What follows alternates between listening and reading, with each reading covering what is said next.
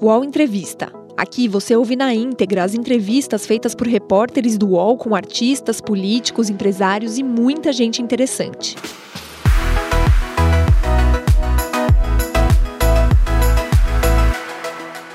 Rodrigo Maia está de malas prontas para deixar o Democratas. O próximo destino ainda não foi oficializado, mas o PSD pode ser um caminho para o ex-presidente da Câmara. Filho de César Maia, ex-prefeito do Rio, a história política de Rodrigo começa no PFL.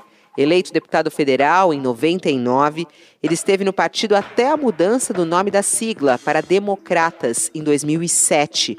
Com o apoio do DEM, Maia ocupou a presidência da Câmara por quatro anos e meio e foi o presidente que mais tempo permaneceu no cargo. Sob a era Maia, os deputados aprovaram a PEC do teto de gastos e as reformas trabalhista e da Previdência. O ex-presidente da Câmara deixa Democratas em um clima de guerra com ACM Neto, ex-presidente do partido. Maia não gostou nada quando o DEM decidiu desembarcar do bloco de apoio à Baleia Rossi, seu candidato à presidência da Câmara.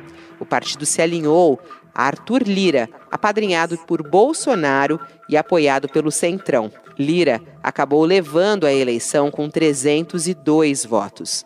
O revés na Câmara, no entanto, não afastou o Rodrigo Maia do protagonismo na política. Se, enquanto ocupava a cadeira da presidência, evitou votar os mais de 60 pedidos de impeachment de Bolsonaro, agora sobe o tom contra o governo no Twitter. Ele já chamou o Bolsonaro de acidente da história e fez elogios a Lula, mesmo reconhecendo as diferenças ideológicas. Seu futuro político, a busca por uma terceira via para as eleições de 2022, os rumos da CPI e a análise do cenário econômico brasileiro serão temas da nossa entrevista de hoje com Rodrigo Maia. Bom dia, senhor. Bom dia. Muito obrigado pelo convite. E participam conosco nessa entrevista, já quero colocar na tela também dois dos nossos colunistas aqui do UOL, dois colunistas na área de política, o Thales Faria, que é justamente da sucursal lá de Brasília. Olá, Thales, bom dia para você. Olá, Fabiola. Olá, presidente Maia. Bom dia, Thales. E também a nossa colunista Thaís Oyama, conosco ao vivo. Olá, Thaís, bom dia. Bom dia a todos, Thales, Fabiola, bom dia, deputado, obrigado por estar com a gente. Eu escolhi aqui abrir a nossa conversa com perguntas do público, porque foi a que mais chegou.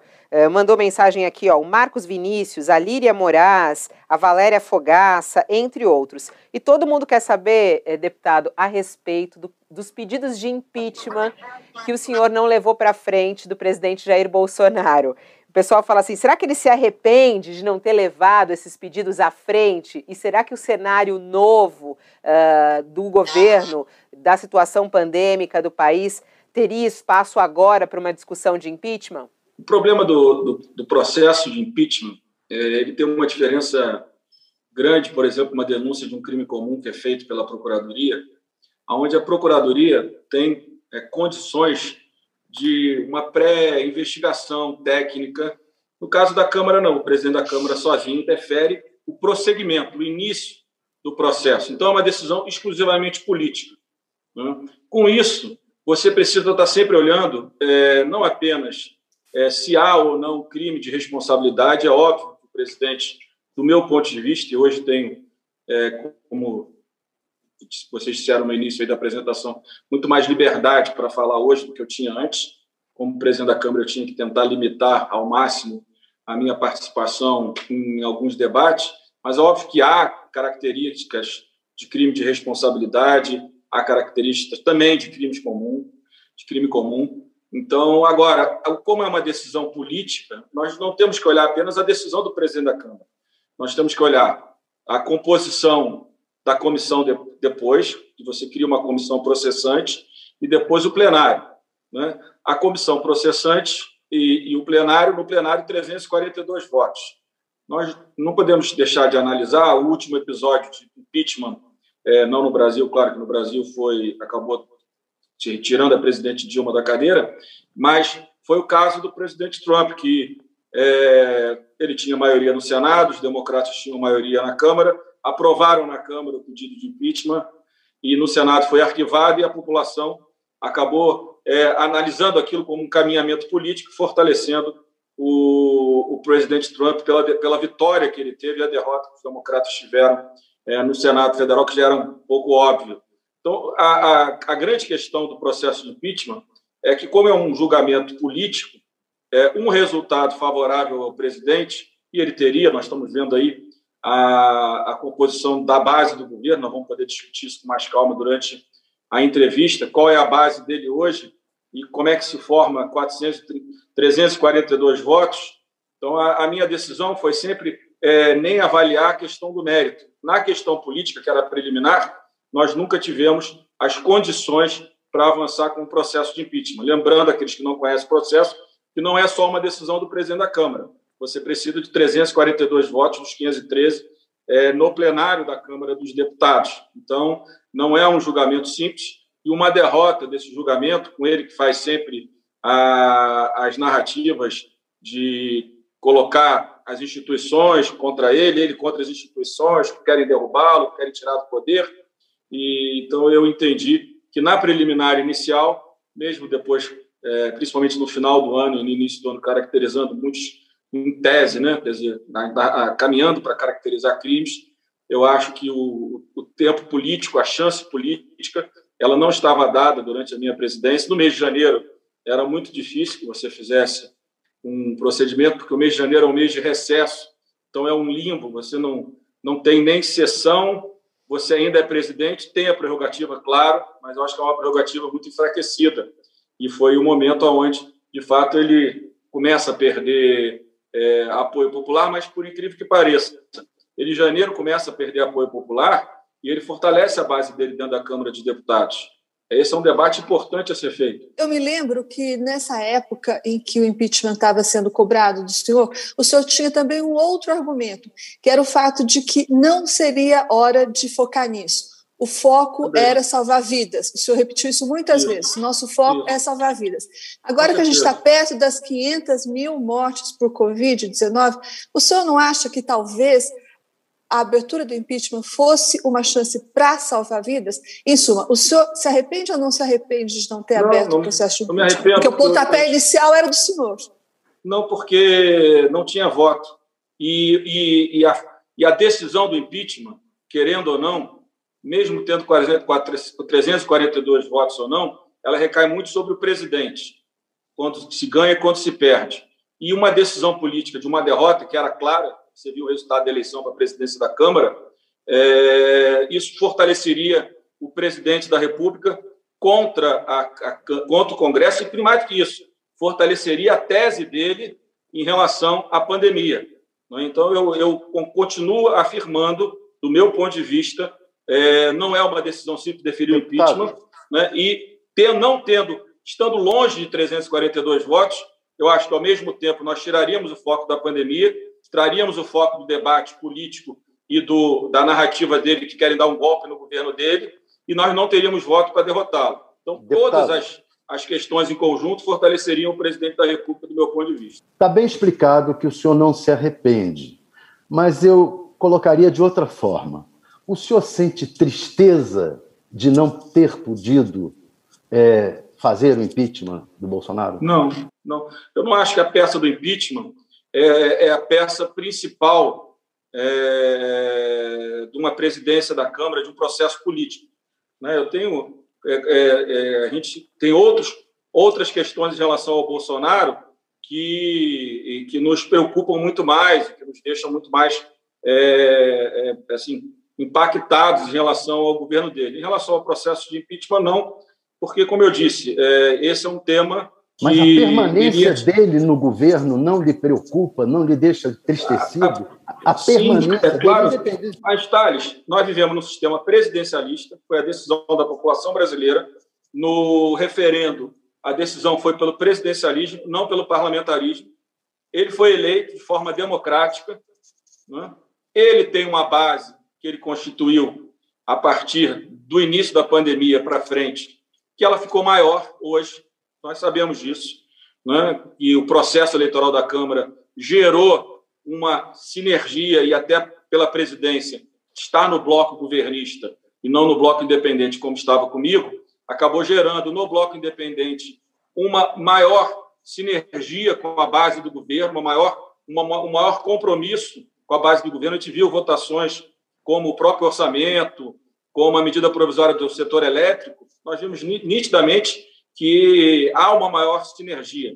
Então, essa questão é, do impeachment, ela é claro que eu acho que existem narrativas, caminhos para se chegar não apenas ao crime de responsabilidade, mas a PGR chegar ao crime comum. Mas do ponto de vista político, eu acredito que nós colocaríamos o impeachment, nós tiraríamos a questão da pandemia da pauta e, ao mesmo tempo, ele sairia vitorioso. Sim. Então, eu acho que a narrativa dele sairia vitoriosa de um processo de impeachment no meu período, no final do meu período e também no ano de 2021 até o momento atual. O é deputado, o deputado, o, o que, o senhor acha que está por trás desse apoio? Né? O senhor até abriu falando que na sua época não tinha esse clima, que ele até poderia sair ainda mais vitorioso de um pedido de impeachment, e falou que agora a situação é a mesma com o aumento da base dele. Né? O que está por trás é, desse apoio uh, dos políticos, do Centrão ao presidente Bolsonaro? O senhor acredita que tem aí alguma coisa por trás? Como é que ele conseguiu isso? Olha, é, no momento anterior, é, como o impeachment é uma defesa da maior, é uma defesa do governo, o governo, em tese minoritário, garante a sua manutenção com um, apenas um terço, é, com 171 votos, um terço da casa. É, então, é, o, o, governo tinha, sempre teve uma pequena base, né, que gerava dificuldade é, do ano de 19, então, mas aí estava muito longe, é, a, a, base dele. É, depois, é, no processo de, de 2020, ele conseguiu aí sim constituir uma base é, com mais conforto, na ordem de uns 200, 200 e poucos deputados com ele. Né? E depois da presidência da Câmara, de alguma forma, os partidos que são considerados, vamos dizer assim, do centro liberal, é, porque não dá para dizer, acho que centro democrático, todos os partidos que participam do parlamento são democráticos, então, o centro liberal, todos eles que se dizem independentes ao governo Bolsonaro, a partir de 2021, é, como eu disse, pela presidência da Câmara representar a base do governo, né, o, o centrão que, que aderiu ao, ao, ao, governo, eu acho que isso ampliou. Por que, que a base está ampliada? Né? É, pelas questões é, políticas olhando a eleição né, pelos espaços no governo. Acho que tem uma base é, muito municipalista, uma base muito que entende que uma base não parte dos deputados que entende que a participação no governo é o que garante a sustentação política dos deputados, fora a questão é, dos recursos das emendas, né, do, dos recursos é, fora das emendas individuais e emendas de bancada, da qual, pela, pela desorganização do governo em 2020 e pela dependência do governo em 2021, acabou se gerando um, um, crescimento, um crescente volume de recursos, o que gerou é, uma, um apoiamento, do meu ponto de vista, maior, já que está todo mundo já olhando a eleição e, com isso, a possibilidade de atender com mais recursos e, um, e ampliar a base eleitoral dos deputados. Acho que basicamente é isso. Deputado, só para a gente ser bem claro, é, e até para que fique muito claro, o senhor acha, entre aspas, aí, que os deputados foram comprados por Bolsonaro? Daria para falar isso? Comprados através de Não. trocas de cargos e de distribuição Não. de emendas? Não, de jeito nenhum. A, a, a, a governabilidade é dada, o governo é, é dado pelo executivo e pelo legislativo. Né? É, o legislativo e os partidos políticos participarem do governo é legítima, é democrática, é assim aqui e é em qualquer democracia parlamentar. Aliás, na, na, na Grã-Bretanha, na democracia parlamentar, quem governa são os, são os parlamentares. Então, não acho que a participação é, é, no governo e, e, as emendas são fruto é, de uma compra de A por B. Não, não, acredito, não, não acho que seja isso. Acho que o processo político é feito dessa forma. A gente pode discutir o orçamento se o volume de recursos colocado esse ano não gera distorções, se a criação do RP9, é, né, da emenda de relator, ela não distorce o papel do orçamento público, se esse orçamento, de fato, representa de forma equilibrada o interesse da sociedade, isso é outra conversa. Agora, os parlamentares estarem na base do governo, governarem junto com o governo, foi assim sempre. Foi assim no PSDB, foi assim no PT e é assim no governo é, do presidente é, Bolsonaro. O, o, o, volume de emendas, de fato, pela desorganização do governo nos dois primeiros anos, é, ficou um, um, valor muito grande. O que me preocupa nesse debate, como eu disse, são os partidos considerados do centro liberal, aqueles que são, vamos dizer assim, do ponto de vista da, da agenda econômica, convergentes com a agenda do Ministério da Economia, não do, do Palácio, que a agenda do Palácio não é uma agenda liberal na economia, a do Ministério da Economia sim. Né? E então acho que esses partidos acabaram, desde a vitória do deputado Arthur Lira, é, gerando uma sinergia maior com o governo. Então, acabam sendo base do governo para dentro e para a sociedade falam de candidatura contra o governo. Eu acho que esse é o único problema político é, maior nesse problema, é que os partidos do chamado centro, tirando o PDT, que se coloca em oposição à, à candidatura do presidente Lula, que é a oposição ao presidente, os outros partidos que são claramente de oposição ao, ao presidente, porque dizem que terão um outro projeto em 2022, esses de fato foram, é, vamos dizer, ampliaram de forma demasiada deputado, a base deputado, do vamos... de fevereiro desse o senhor, ano. O senhor colocou, é, o senhor, ainda no capítulo do arrependimento, o senhor, na reeleição, chegou a falar do Centrão, agradecer ao Centrão, e claro. o senhor foi, e, o senhor foi é, assumir um pouco, assumir o papel de grande líder do Centrão durante muito tempo no Congresso, a partir, claro. quando, presidente. O senhor hoje não se arrepende de ter fortalecido não. o Centrão? Não, não, porque o Centrão sempre votou, votou comigo nas agendas é, de reformas, sempre lideraram o processo político de forma nenhuma, principalmente no governo do presidente Bolsonaro, no período que eu tive na presidência até é, o meio de 2020, o, o Centrão tinha uma independência que nos dava conforto para trabalhar em conjunto e aprovar aquilo que era importante para o Brasil, limitando o governo nessas agendas que, de alguma forma, agora voltam a funcionar. De forma nenhuma, eu, eu não, não critico a participação do Centrão no governo, não acho que não. Eu acho que é legítimo que queiram compor o governo de forma transparente, democrática. Eu sou do governo e apoio o presidente Bolsonaro em 22. Não está no centrão o problema.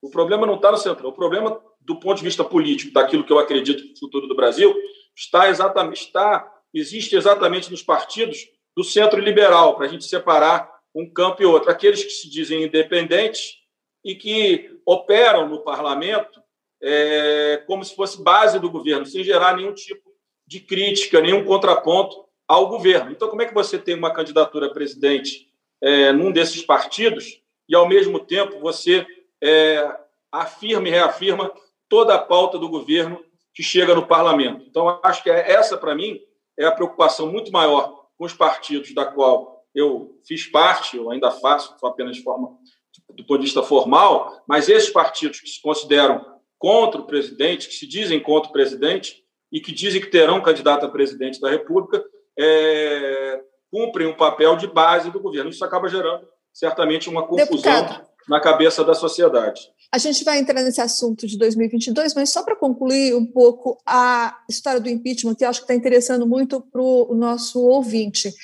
Do alto da sua experiência como presidente da Câmara, por cinco anos que o senhor teve, o senhor comparando o cenário anterior, o cenário que o senhor era presidente, com o cenário de agora, quais as chances, objetivamente falando, por favor, quais as chances de o presidente Bolsonaro sofrer um processo de impeachment hoje? Eu acho pequena. É, o vice-presidente. É, vamos lá, vamos fazer um caso concreto. Presidente Dilma. Você tinha o presidente Michel Temer, que era vinculado à política, e você tinha o presidente da Câmara, Eduardo Cunha, que operou o impeachment.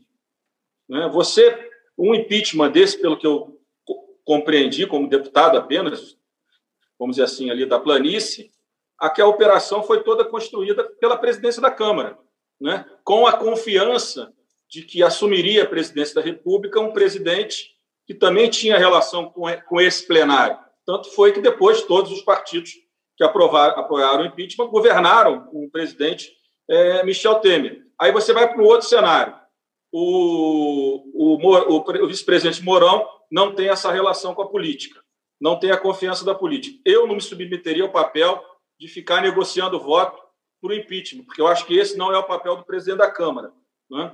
é, que é a única pessoa que tem força, muita força, aliás, o presidente da Câmara, o presidente do Senado, tem muito mais força que as pessoas imaginam, que eu imaginava depois de 20 anos no parlamento, apenas como líder ou presidente de partido, né, para conduzir um processo desse. Então, eu acho que na, no outro impeachment, olhando de longe do Collor, você tinha a força do Ipsen, mas também tinha a força do presidente, é, do ex-presidente da Câmara, Ulisses Guimarães, e no processo da Dilma, claramente, era a força é, do Eduardo Cunha, com a credibilidade do presidente Michel no parlamento, e acho que a, a, o Mourão estar na vice, né, e hoje o presidente ter feito o presidente da Câmara, limitam muito o início do processo de impeachment. Não quer dizer que em algum momento eu não pudesse é, ter deferido achando que tinha um encaminhamento, mas um encaminhamento de impeachment, aonde o vice-presidente que assumirá ele não tem relações com a política, com o parlamento, com a Câmara e com o Senado, eu vejo sempre com, com, com muita dificuldade, principalmente agora que o presidente consolidou uma base forte, uma base na Câmara é muito melhor do que a base constituída pelo governo no Senado Mourão Federal. Agora, Lira agora deputado. Limitam o impeachment, né? É, Quê?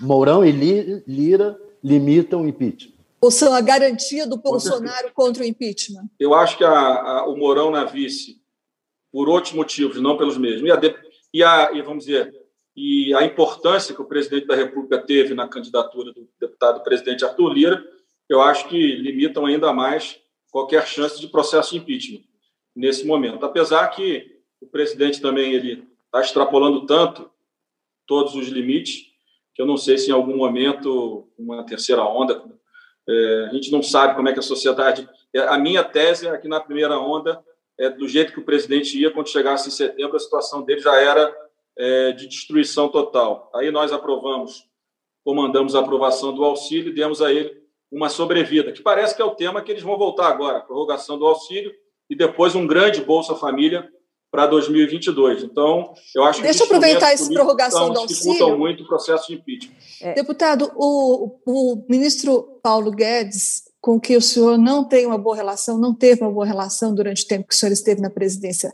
da Câmara, ele deu uma entrevista para a revista Piauí, agora, que saiu na semana passada, em que ele disse que ele fez o auxílio emergencial. As palavras dele são: fiz o auxílio emergencial. Vocês acham que foi o Congresso? Não. Saiu da minha cabeça. Eu, Paulo Guedes, desenhei o auxílio emergencial. O que é que tem de verdade nisso? Quais foram os bastidores desse auxílio, da construção do auxílio emergencial, deputado? Olha, é, se o Paulo Guedes fizesse tudo que ele diz que fez e tudo que ele pensou fazer e não executou, certamente o Brasil estava numa situação muito melhor. Eu não quero tratar de Paulo Guedes, né? É, é, é claro que ele lá atrás pensou numa ampliação do Bolsa Família, é o que todos nós pensamos, é, com um valor de 200 reais, com um número limitado. Né? O Bolsa Família são mais ou menos 13 milhões é, de beneficiários, ele crescia alguma coisa para 18, 20 milhões.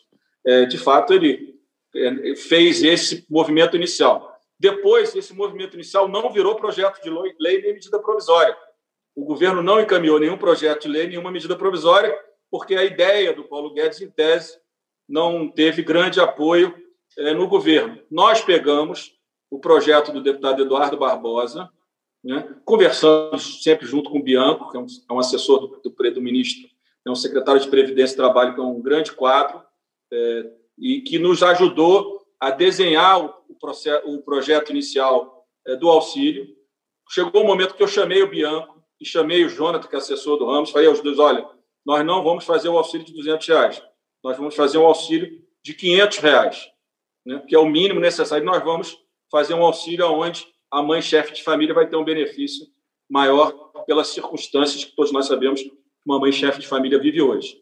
É, é, fizemos uma redação aonde nós ampliamos muito a base proposta inicialmente. Depois o presidente da República, que é um jogador, que aliás o Paulo Guedes também é jogador, jogou muito a vida inteira na bolsa, perdeu mais do que ganhou, todos os recursos que ganhou a vida inteira, é, foram e inventaram de ampliar para 600 para ser uma vitória do governo. Eu não estou preocupado com quem ganhou e quem perdeu. Eu tenho certeza que a Câmara dos Deputados, primeiro, claro, e depois o Senado, entenderam que a proposta inicial do governo era pífia, que é, a base dos beneficiários era muito limitada em relação ao que aconteceria com a informalidade, que continua hoje no Brasil, com a informalidade, com os pequenos negócios, e nós conseguimos ampliar e conseguimos chegar a atender é, mais de 60 milhões é, de pessoas, com um valor que foi um valor que mexeu com a economia, que deu até sustentação é, política ao governo. Aqui não é uma questão deputado, de ficar olhando para trás, claro, olhando para o futuro. Só para ser claro, quem é o pai, então, do auxílio emergencial? Quem a gente pode colocar como pai do auxílio emergencial? Nos moldes que ele foi aprovado, a Câmara dos Deputados, não tenho dúvida nenhuma. O projeto de lei do deputado Eduardo Barbosa, relatado pelo deputado Marcelo Aro, é, e aprovado por unanimidade no plenário da Câmara. O pai, a mãe, hum. todos aqueles que trataram com o devido carinho essa matéria, né, porque se não fosse a Câmara, não teria os 600 reais. Se não fosse a Câmara, não teria o benefício a mãe chefe de família. Então, é claro que foi a Câmara dos Deputados. Depois o governo, vendo a importância do que fez, em vez de incorporar né, esses beneficiários ao cadastro do Bolsa Família, que atingiu 28 milhões é, de famílias, né, que podia ser ampliado, resolveu fazer tudo concentrado na Caixa Econômica. Aí aquela, aquele discurso de mais Brasil e menos Brasília ficou distorcido e, e apoiado por todo o governo. Mas eu não tenho dúvida que o auxílio é uma vitória do Congresso Nacional, primeiro da Câmara e do Senado, e quando o governo se viu derrotado, com a chancela do governo, ótimo que tenha sido assim, se provou que o parlamento também pode avançar em muitas pautas, como avançou nessa, como foi decisivo para o auxílio emergencial a estados e municípios, que o governo federal não queria atender estados e municípios. Então, eu acho que a Câmara e o Senado, o Congresso, tiveram um papel muito mais ativo nessas pautas do que o governo, o Palácio e o Ministério da Economia. Aliás, não podemos esquecer que o ministro da Economia ficou sumido durante quase um mês, logo depois daquela frase que ele disse que aniquilava o coronavírus com 5 bilhões de reais. Eu acho que ele se deprimiu foi para o Rio de Janeiro, vocês lembram que voltou é, um mês depois e voltou para a Granja do Torto. Aliás, uma incoerência, né? Para quem disse que tinha que vender todos os próprios municipais, está morando, todos os próprios federais, está morando aí há mais de um ano na Granja do Torto, é uma, é uma distorção em relação àquilo que ele defendeu a vida inteira.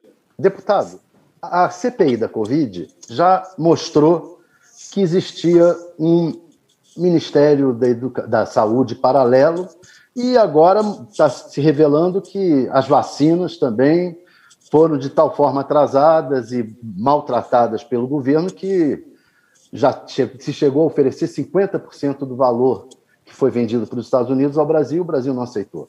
É, o que, que o senhor acha que vai dar na CPI da Covid? Vai dar em pizza? Vai dar. Qual é o resultado da CPI? Qual é a sua avaliação sobre a CPI da Covid? Olha, já não deu, já não deu em pizza. É, o processo da CPI ele é um processo que ele vai organizando e relembrando a sociedade todo, tudo que aconteceu, o que vem acontecendo até hoje, desde a decretação é, do estado de calamidade lá em 2020 no nosso país. É só quem acompanha a pesquisa está vendo que no, no primeiro momento da segunda onda o presidente cai novamente, começa a recuperar, recupera, recupera.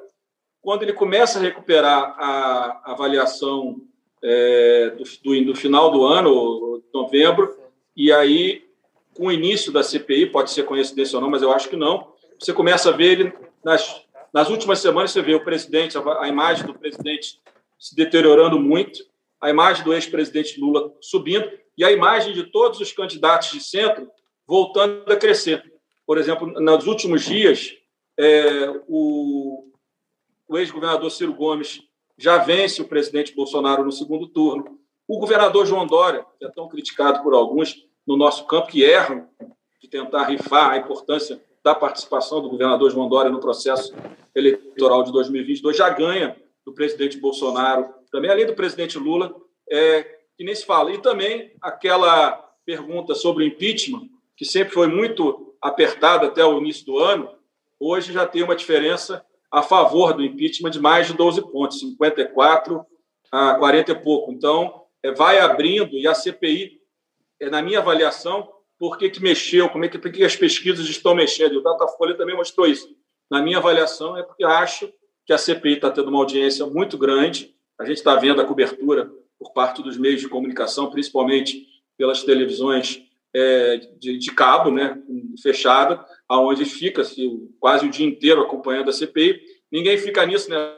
Se não tem audiência. Né? Então, por óbvio, a sociedade está acompanhando e a minha avaliação, essa queda de avaliação do presidente tem toda a relação, relação direta com o início da CPI e com os depoimentos. Né? A sociedade acompanha, vai vendo né, o, o, o que nós vivemos e continuamos vivendo com esse governo em relação ao enfrentamento da pandemia. O UOL Entrevista volta já.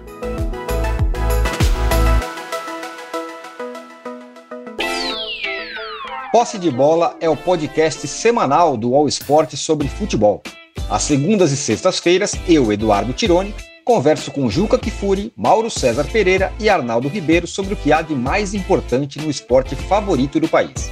Você pode ouvir o Posse de Bola e outros programas do UOL em uol.com.br/podcasts, no YouTube e também nas principais plataformas de distribuição de podcasts senhor falou sobre o apoio do presidente Bolsonaro entre os políticos, entre o Congresso. Eu queria uma avaliação sua entre a popularidade do presidente Bolsonaro nas ruas, né? É, o senhor que é um político de nascimento, inclusive, que tem muito essa análise que eu acho interessante. O que, que o senhor achou das manifestações contra o presidente Bolsonaro é, há duas semanas? É um recado, isso pode trazer ingredientes para esse centrão que pode ficar, de repente, abalado com essa pressão popular que vem das ruas. Isso pode interferir nesse apoio do centrão ao presidente Bolsonaro. E, por outro lado, o que, que o senhor acha uh, do apoio que o presidente Bolsonaro tem nesses passeios de moto que ele faz, essas manifestações de moto e tudo mais? Já tem uma marcada agora para esse final de semana aqui em São Paulo.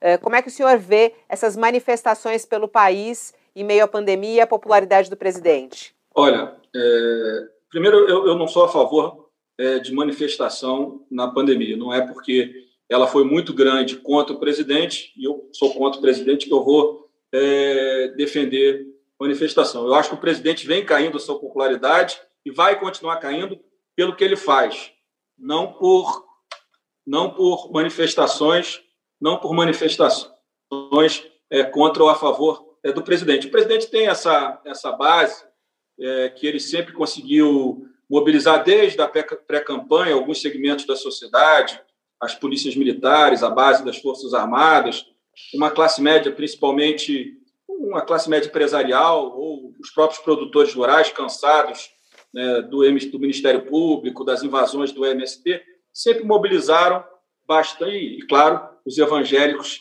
também, né, que sempre mobilizaram e continuam mobilizando é, para o presidente. Ele tem nichos de apoio, ele opera de uma forma que nenhum outro presidente da República operou né, contra as instituições, mas eu não acho que as manifestações ajudam ele. Eu acho que elas vão limitando ele cada vez mais, que pessoas que não estão nisso, que perderam algum parente é, pelo Covid-19, que estão com dificuldade no seu trabalho, no seu emprego, quando eles veem essas manifestações do presidente, o estímulo dele a aglomeração, o desrespeito dele à vida, com as mortes, é, certamente ele vai perdendo o que ele ainda tem daquilo que não são esses segmentos, esse núcleo mais duro de apoio que ele tem, que eu acho que vão, no final, ficar é, no máximo 20% dos eleitores. Então, ele tem aí, nas pesquisas, 28, 30, eu acho que ele ainda tem uma, uma, um grupo que vai sair naturalmente toda vez que ele faz uma,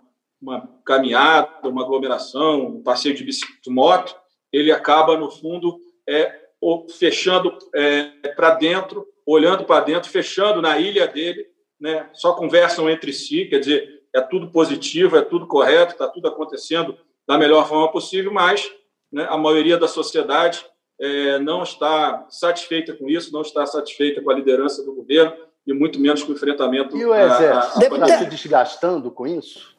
o Exército se desgasta com essa aproximação? Muito, aí? né? Eu acho que a questão do Exército é gravíssima. O Exército, as Forças Armadas, né, onde o Exército é a principal força, é, precisa recuperar rapidamente né, os, os, seus valores, os seus princípios.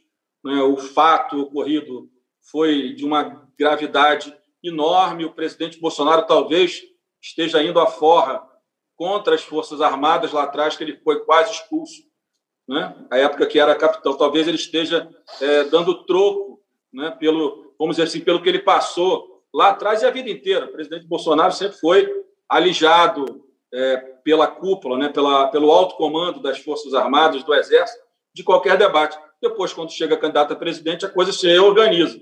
Mas eu não tenho dúvida nenhuma que o que o presidente da República está fazendo em relação ao Exército das Forças vem fazendo desde sempre agora, com esse último caso do Pazuello e o alto comando do Exército ter aceito essa narrativa falsa, vamos fazer isso para não ter outra crise, nós teremos todo mês uma crise.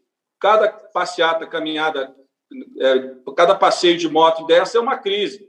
Cada discurso dele ali naquele, naquele grupinho ali para o grupinho dele é uma crise. Não adianta alguém imaginar. Eu lembro que 19 e 20 se imaginava muito né, que o presidente não, vamos com calma. Eu vinha estou aqui os bombeiros conversar comigo e é claro que ao longo do tempo, pelo menos a maioria das pessoas se deu conta é, que é impossível. Mas voltando aqui, que é o mais importante, eu acho que o Congresso tinha que atuar rapidamente. Eu acho que convocar o comandante do Exército é ruim, é ruim para a instituição e a gente não pode, de forma nenhuma, é, é, trabalhar contra a, a, imagem das Forças Armadas, do Exército. Eu acho que a melhor saída no curto prazo era o avançar rapidamente com a PEC é, da deputada Perpétua ou aprovar um projeto de lei complementar, criando a quarentena para que é, militares possam ir para o governo, pelo menos no primeiro passo, que é mais fácil, com uma lei complementar, e já aproveita e já aprova a quarentena para a entrada desses servidores de órgãos de Estado, não de governo de Estado, na política, né, no processo eleitoral, já faz logo uma regulamentação de quarentena e tramita a PEC da deputada é, Perpétua, onde aquele que vá assumir um cargo na administração pública é obrigado a ir para a reserva. Eu acho que essa é a melhor resposta que a gente dá em defesa das Forças Armadas.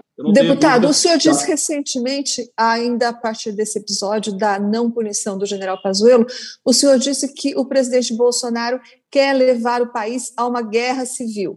Isso foi força de expressão, foi uma hipérbole, ou o senhor de fato acredita que existe um risco de, com suas atitudes, o presidente Bolsonaro incitar um conflito violento aqui no país? a impressão que me dá é que está caminhando para isso. O risco não é pequeno de uma polarização dele com o presidente Lula gerar conflitos de rua muito violentos. A gente viu o que aconteceu em Pernambuco. Aquilo ali não aconteceu é, sem motivação. Quem está na política acompanha a, o que o presidente faz de forma permanente na relação dele com as polícias militares pelo Brasil, aonde além do Rio ele tem forças aí, a gente tá, já está se provando em muitos estados. Eu tenho de fato preocupação que o presidente, né, e a gente vai vendo desqualifica a urna eletrônica, que o fez presidente, que o, garantiu a vitória dele. Vai desqualificando as instituições democráticas. A gente vê hoje matérias do inquérito do ministro Alexandre Moraes sobre atos antidemocráticos, mostrando né, uma conversa de um empresário com a presidente da CCJ num, num, numa tentativa de avançar em cima do Supremo Tribunal é, Federal, desqualificando o Supremo. O Congresso ele está com menos é, interferência, porque ele está com mais poder hoje no Congresso Nacional, mas continua os ataques àqueles que não são é, do grupo dele. Na, o relator da CPI, eu continuo. Eu outro dia descobri que as 10 pessoas que falam mais de mim nas redes sociais são 10 robôs, porque falam de mim mais de 400 vezes por dia. É uma paixão assim que só um robô pode ter por alguém. Então... Eles não esqueceram o senhor ainda, deputado? Ah, não esqueceram, não. Outro dia o rapaz veio aqui e trouxe a, a, a aqui com um produto novo, trazendo a análise da minha rede. Dos 10 pessoas que mais falam de mim, as 10 falam mais de 300 vezes por dia. Significa que não é ser humano, é robô. Não esqueceram de mim de jeito nenhum. Mas Agora, tudo bem. É, não, não, quero ser esquecido também, não. Quero continuar no confronto político, democrático, o... de ideias contra esse o... governo. O deputado, é, então eu frase... acho que o senhor falou uma coisa que então eu acho sim é. que nós temos um risco grande de caminhar para uma eleição muito violenta em 2022. É uma Violência eleição física, violenta. É, é, não, eu só queria voltar nisso, Thaís, que ele falou. Eu acho muito importante a frase até que ele abriu, né, de um conflito violento nas ruas. É, o senhor vê a possibilidade disso acontecer é, agora, neste momento, nas eleições no ano que vem? E de que maneira, o senhor que defende a democracia, de que maneira o senhor acha que é possível evitar o Brasil chegar nessa situação? Olha, é, eu acho que todos é, precisam é, parar de achar que tem um jeitinho na relação com ele. Eu acho que as instituições democráticas, as próprias Forças Armadas, né, a própria sociedade, se todo mundo compreender que não dá mais para é, ser conivente com isso, achar que vamos fazer um acordo porque agora parou, agora vai acalmar, agora ele vai ficar no Palácio Alvorada, no Palácio, não vai mais para aquele aquele ambientezinho dele ali, que ele fica ali falando mal de todo mundo. Então, eu acho que se todo mundo compreender né, que não tem como conceder mais, eu acho que as coisas é, vão, vão se ajustando. Enquanto ele estiver tendo apoio né, e um grupo é, tentando achar que vai compor com ele para que não exista mais espaço para crise, eu acho impossível. Ele já viu que a eleição é uma eleição muito difícil, ele já viu que a eleição foi uma eleição, a de 2018, aonde o antipetismo é, foi fundamental para a vitória dele, e esse voto do antipetista vai procurar uma alternativa que não seja o presidente é, Bolsonaro, e pode, muitos até podem voltar a votar no segundo turno Lula e Bolsonaro, votar no presidente Lula. Acho que as pesquisas estão mostrando um pouco isso, já estão sinalizando isso. Mas acho que o mais importante é que todos compreendam que essa pauta, por exemplo, a, voto, a, a pauta do voto impresso, os partidos que se considerem, todos se consideram democratas, democratas, mas aqueles partidos que querem uma eleição transparente e democrática precisam interditar rapidamente o, o, o debate da PEC do voto impresso na Câmara. Do meu ponto de vista, não há como conceder. Por exemplo, o PDT, historicamente, o governador, o ex-governador Brizola sempre defendeu o voto impresso, a importância é, da recontagem. Eu não estou discutindo esse tema. Estou discutindo que, nesse momento, eu acho que todos os partidos, não apenas os partidos fazem oposição declarada ao governo, mas aqueles que não estarão no palanque do presidente, têm responsabilidade sobre esse e outros debates e precisariam e precisariam é, interditar, por exemplo, esse debate, que seria, do meu ponto de vista, um, um exemplo importante. A votação é, da PEC da deputada Perpétua em relação às Forças Armadas ou uma lei complementar, criando alguma quarentena rapidamente, vota em um dia.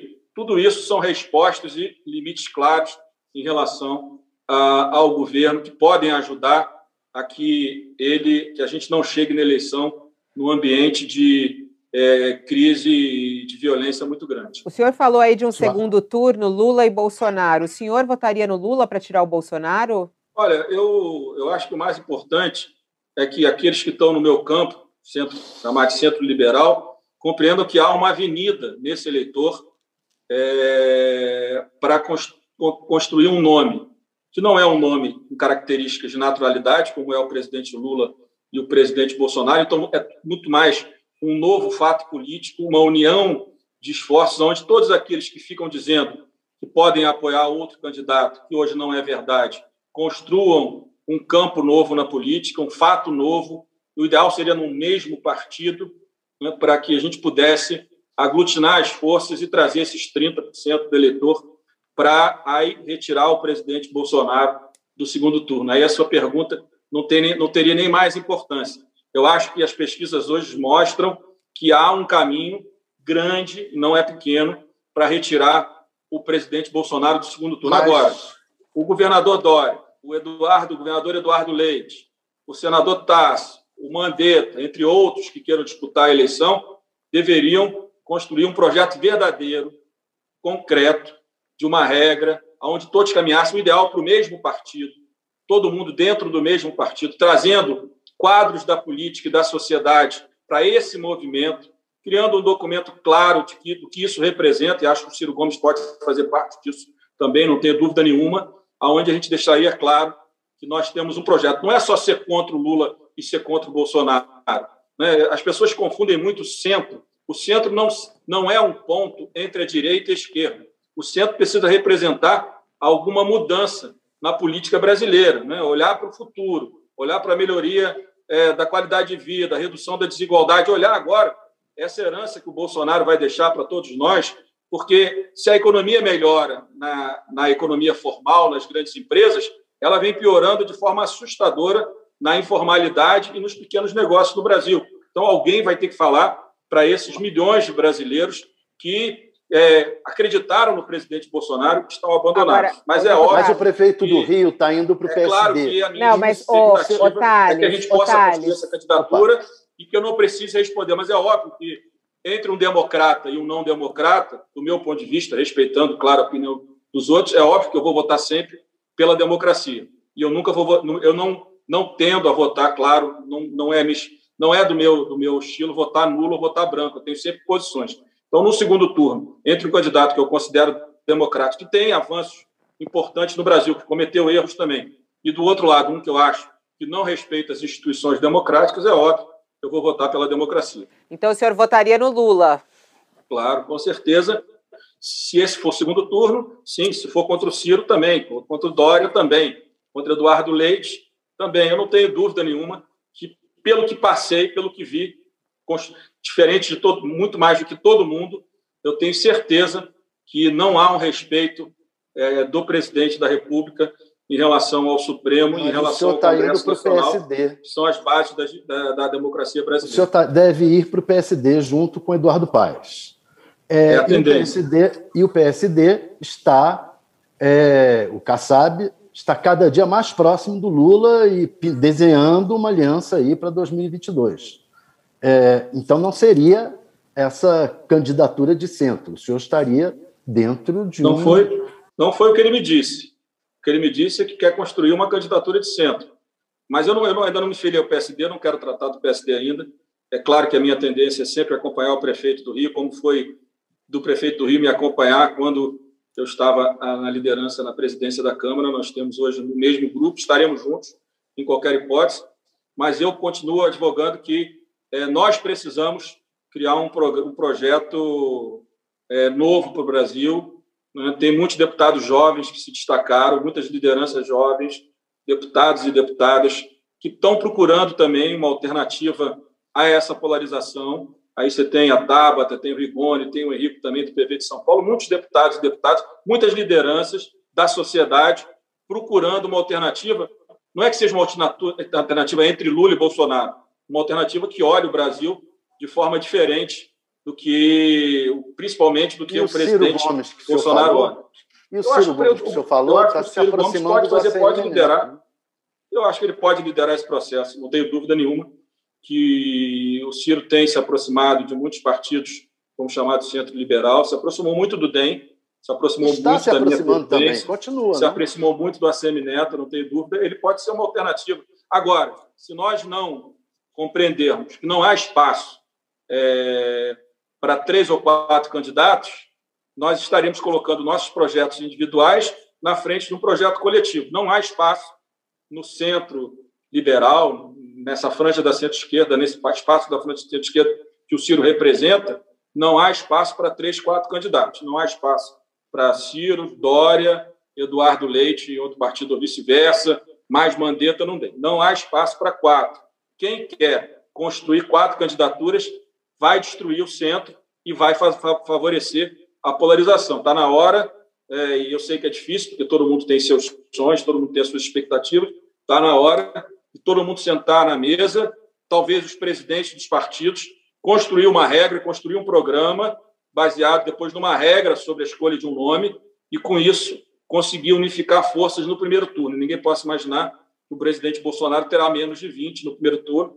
Seria bom, mas hoje não, isso, hoje, isso não é uma realidade e ninguém acha que o presidente Lula terá menos, terá menos que 30% dos votos no primeiro turno. Então, uma candidatura num campo de centro-esquerda ou centro-direita ou centro-liberal, qualquer nome que seja, vai ter que unificar esforços e forças, porque hoje, do ponto de vista da naturalidade, ninguém consegue passar de 3, 4, 5% das intenções de voto. Talvez o Ciro, em alguns momentos, por já ter disputado a eleição presidencial. É o nome mais forte, na sua opinião? Seria, se a gente for falar agora, não qual tem, seria Eu acho nome? que hoje não tem nome forte.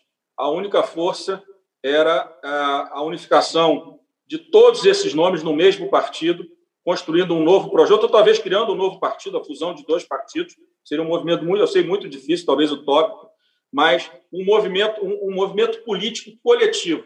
Está na hora, eu acho, da gente construir um movimento conjunto, não projetos individuais. Projetos individuais fortes e, e, e que têm naturalidade no processo político, Lula e Bolsonaro. Qualquer outro projeto precisa agregar força dos outros. Então, eu acho que Deputado. Fato, seria muito importante para a política brasileira, até para a gente sair dessa pulverização partidária, dessa número enorme de candidatos que vai só fortalecer a ida do Bolsonaro ao segundo turno. O senhor mencionou agora há pouco, deputado, que como presidente da Câmara, o senhor teve muito contato com as convicções do presidente Bolsonaro que o senhor pode atestar que não são democráticas. O senhor disse isso porque o senhor teve a oportunidade de conviver muito de perto com ele, com o governo dele. O que, que o senhor viu que faz com que o senhor tenha certeza, o que o senhor viu ou ouviu, que faz com que o senhor tenha certeza que o presidente Bolsonaro está longe de ter convicções democráticas? Tudo que o entorno dele fez, em cima da minha, da minha pessoa, não, da pessoa da presidência da Câmara dos Deputados, as ameaças, a tentativa de imposição de uma pauta reacionária, atrasada, né? uma pauta de destruição do meio ambiente, né? toda a estrutura de rede social que a gente vai vendo hoje, até pelas matérias, como eu já disse, do inquérito antidemocráticas, patrocinado por empresários ligados ao presidente da República, com assessores de dentro do palácio, com a participação de parentes. Tudo isso mostra que a ação dele desde 2019 foi uma ação para calar e impor ao parlamento e depois ao Supremo né, a agenda e os interesses do governo federal exclusivamente, é, contra a independência, contra é, a harmonia na relação entre os poderes. Então, aqui é só pegar tudo que eu passei, eu não preciso nem relatar dos outros, é só relatar tudo que eu passei na pandemia, carros na porta da residência da Câmara ameaçando, ameaças à, à, à integridade física da, da, minha, da minha filha mais velha, por aí vai. A minha filha de 14 anos com a minha senha apagando as agressões que eu recebia todo dia, as ameaças, tudo isso para quê? Para que eu aceitasse projetos como licenciamento ambiental, foi aprovado um texto que é um atraso no meio ambiente, mineração em terra indígena, homeschooling, regulamentação não, liberação de armas e por Só aí entender, vai. Sua filha pagava para o senhor não ler? Sua filha pagava as mensagens para que o senhor não lesse? Ela, ela, ela ficava pagando porque as agressões eram tão, tão brutais que ela ficava deprimida, ficava chorando e ia pediu para pagar para aquilo não ficasse no meu Instagram. Então é, é nesse nível, né? O deputado, o então, senhor... não, não é fora fora o que eles faziam, organizavam 200, 300 pessoas, né, através deputadas do PSL ligadas a ele na porta do meu apartamento no Rio de Janeiro para me constranger com meus vizinhos, né? É, é uma coisa brutal, Agora... brutal que só eu sei o que eu passei e é por isso que eu tenho convicção que a agenda é, do presidente e do seu entorno não tem nenhuma relação com o sistema democrático que o Brasil vive e vai e tenta fortalecer desde a redemocratização em 88. O senhor, eu, quando votou eu sei nele... que ser vítima da ditadura. Né? Meu pai, meu o... pai foi líder estudantil, foi preso, foi torturado, foi exilado. Então, eu sei o que representa um, um governo autoritário na vida é, de uma pessoa e de uma família. O senhor nunca imaginou, quando o senhor votou nele, o senhor que conviveu com o presidente Bolsonaro na Câmara, foi colega dele, né? É, o senhor nunca imaginou que poderia ser assim? O senhor é, se sente surpreendido, por exemplo, com as, essas atitudes do Bolsonaro? Nunca imaginou que ele pudesse fazer nada disso, deputado? Olha, eu, eu votei no segundo turno, votei pela agenda econômica, que eu acredito, continuo acreditando, continuo votando, não em jabutis, como aqueles que apareceram na medida provisória do setor elétrico, não nesse orçamento fake que eles aprovaram, mas continuo defendendo a agenda liberal. Achava que o ministro Paulo Guedes poderia representar o, mudanças que o Brasil precisa, ainda precisa, daquilo que foi construído ao longo dos, últimos 30 anos, desde a Constituição de 88, muitas coisas boas, mas uma concentração de poder na mão de, de poder e de renda na mão de muito poucas pessoas do setor privado, também de poucas pessoas no setor público, é, não achava que o presidente tinha essa rede toda autoritária. É claro que você, você tem razão, não posso dizer que o que ele vocaliza hoje é, não é, é, perto daquilo que ele sempre vocalizou. Não tenho dúvida nenhuma disso, mas eu achava que na balança em relação a tudo que eu fiz na minha história contra o PT, líder de oposição, presidente de partido de oposição ao PT, eu entendia que é, eu precisava é, votar né, no movimento, como muitos votaram, do antipetismo, já que é, eu tinha sido oposição aos 13 anos é, de governo do PT. Você pergunta, você se arrepende? Não, eu tinha as informações de 2018. Essa questão de falar que me arrependo, é, acho que as pessoas erram quando falam isso. As pessoas votaram sabendo quem era Bolsonaro. Eu não sabia que ele tinha toda essa estrutura é, na mão e ele operava de forma permanente. Essa informação é, do que eu passei, eu não tinha nenhuma ideia que ele tinha, até porque, é, como eu sou de uma geração um pouco mais velha, eu estou saindo do analógico para digital. Eu ainda não sou, é, não era principalmente 18, 18, não conhecia esse mundo digital é. como eu passei a conhecer UOL, é, nos últimos dois anos. Então, UOL, eu não, eu não me arrependo de ter votado.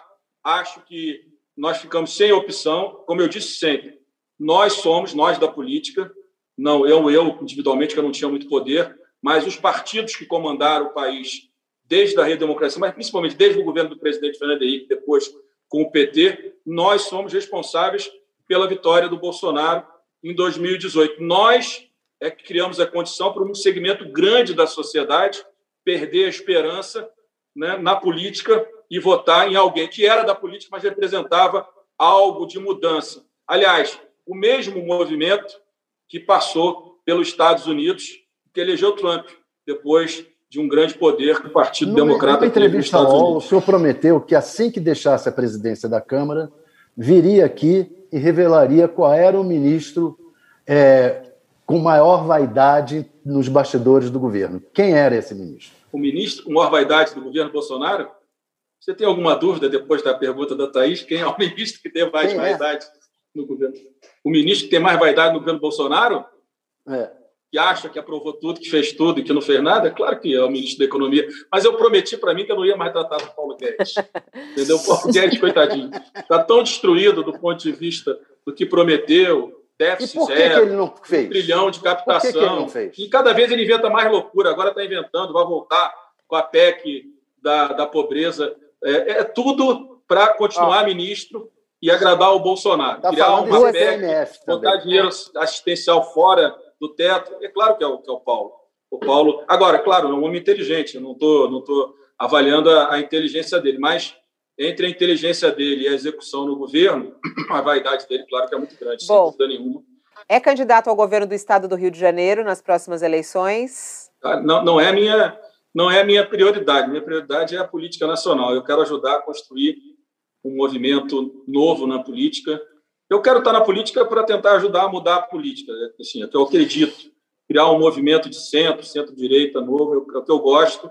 A política nacional, eu aprendi muito nesses quatro anos e sete meses na presidência. Acho que tem muito a colaborar com essas agendas de reorganização e de modernização do Estado brasileiro. Não é a minha prioridade, mas o meu Estado, onde eu tenho seis mandatos de deputado, é, eu não posso negar que essa última pesquisa me surpreendeu.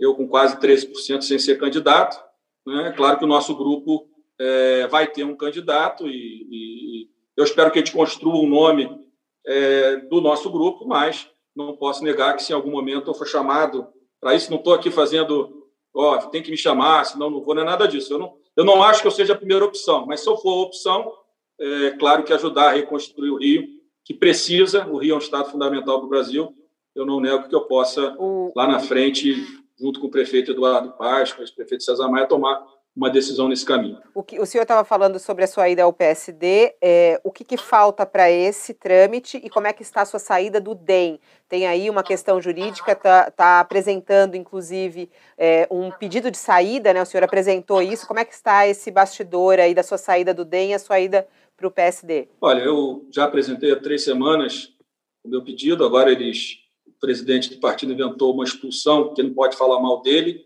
Mas para mim, bem é coisa do passado. Aliás, a matéria de vocês, hoje a abertura de vocês, eu vou usar na minha ação do TSE.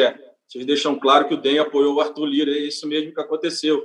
Isso me ajuda é, na, na, na, minha ação é, no TSE. Eu não posso fazer nenhum movimento agora, porque eu tenho que esperar a decisão é, do, do TSE. E acho, como falei aqui, que os partidos do centro liberal, que eu acho que o PSD faz parte dele também, hoje estão dentro do parlamento, eles estão muito. A base deles ainda é muito governista, né? É, pela presidência do Arthur, que é muito competente. Né? Eu acho que é, esperar uns dois meses, que eu acho que é o prazo que a minha ação vai demorar, dois, três meses no mínimo, às vezes leva mais de um ano, eu acho que é bom para a gente entender melhor esse cenário político e poder gerar a convergência dos partidos no parlamento para suas agendas de 2022. Uma coisa não está desconectada com a outra.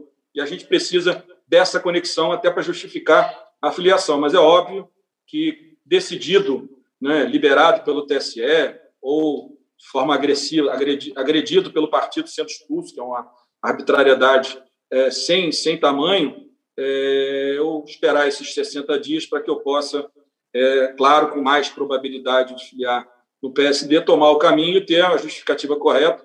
Eu estou ingressando num partido, estou fazendo um caminho exatamente para que a gente possa ter uma convergência entre a agenda congressual e o processo, projeto político dos partidos para 2022. Deputado Rodrigo Maia, agradeço imensamente a sua disponibilidade aqui em conversar com o UOL, em responder as perguntas aqui também. E agradeço ao Thales Faria e também a Thaís Oyama. Obrigado, um beijo. Obrigada, Fabio.